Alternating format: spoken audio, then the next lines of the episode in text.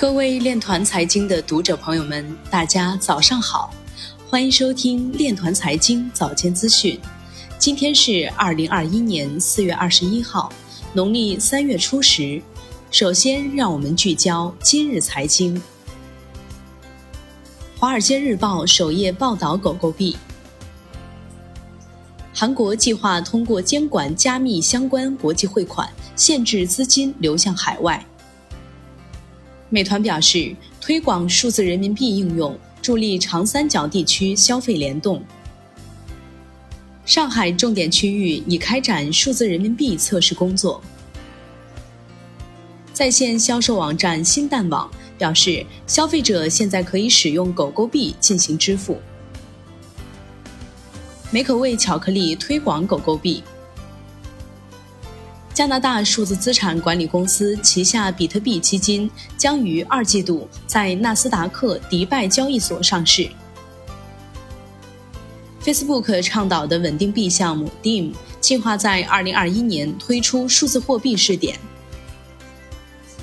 科大国创表示，目前公司正在大力推广国创区块链 BaaS 平台在国内相关场景应用。宝信金融郑雷表示，应在交易所层面对加密资产做出必要的风险控制。经济日报刊文：加密资产走热带来什么价值？文章表示，加密资产市场正在见证投机与人性的疯狂。从技术进步的维度看，部分加密资产由于运用区块链技术，的确为创作者乃至知识产权保护带来益处。事实上，无论如何炒作，区块链作为技术本身是中立的，其价值和前途取决于如何运用。目前，区块链技术还存在性能不足、普及尚浅、未获权威认可等问题。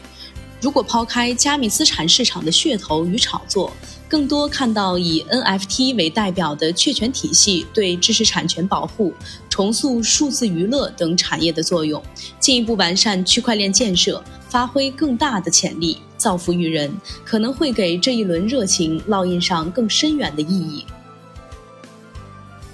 以上就是今天链团财经早间资讯的全部内容，感谢您的收听，我们明天再见。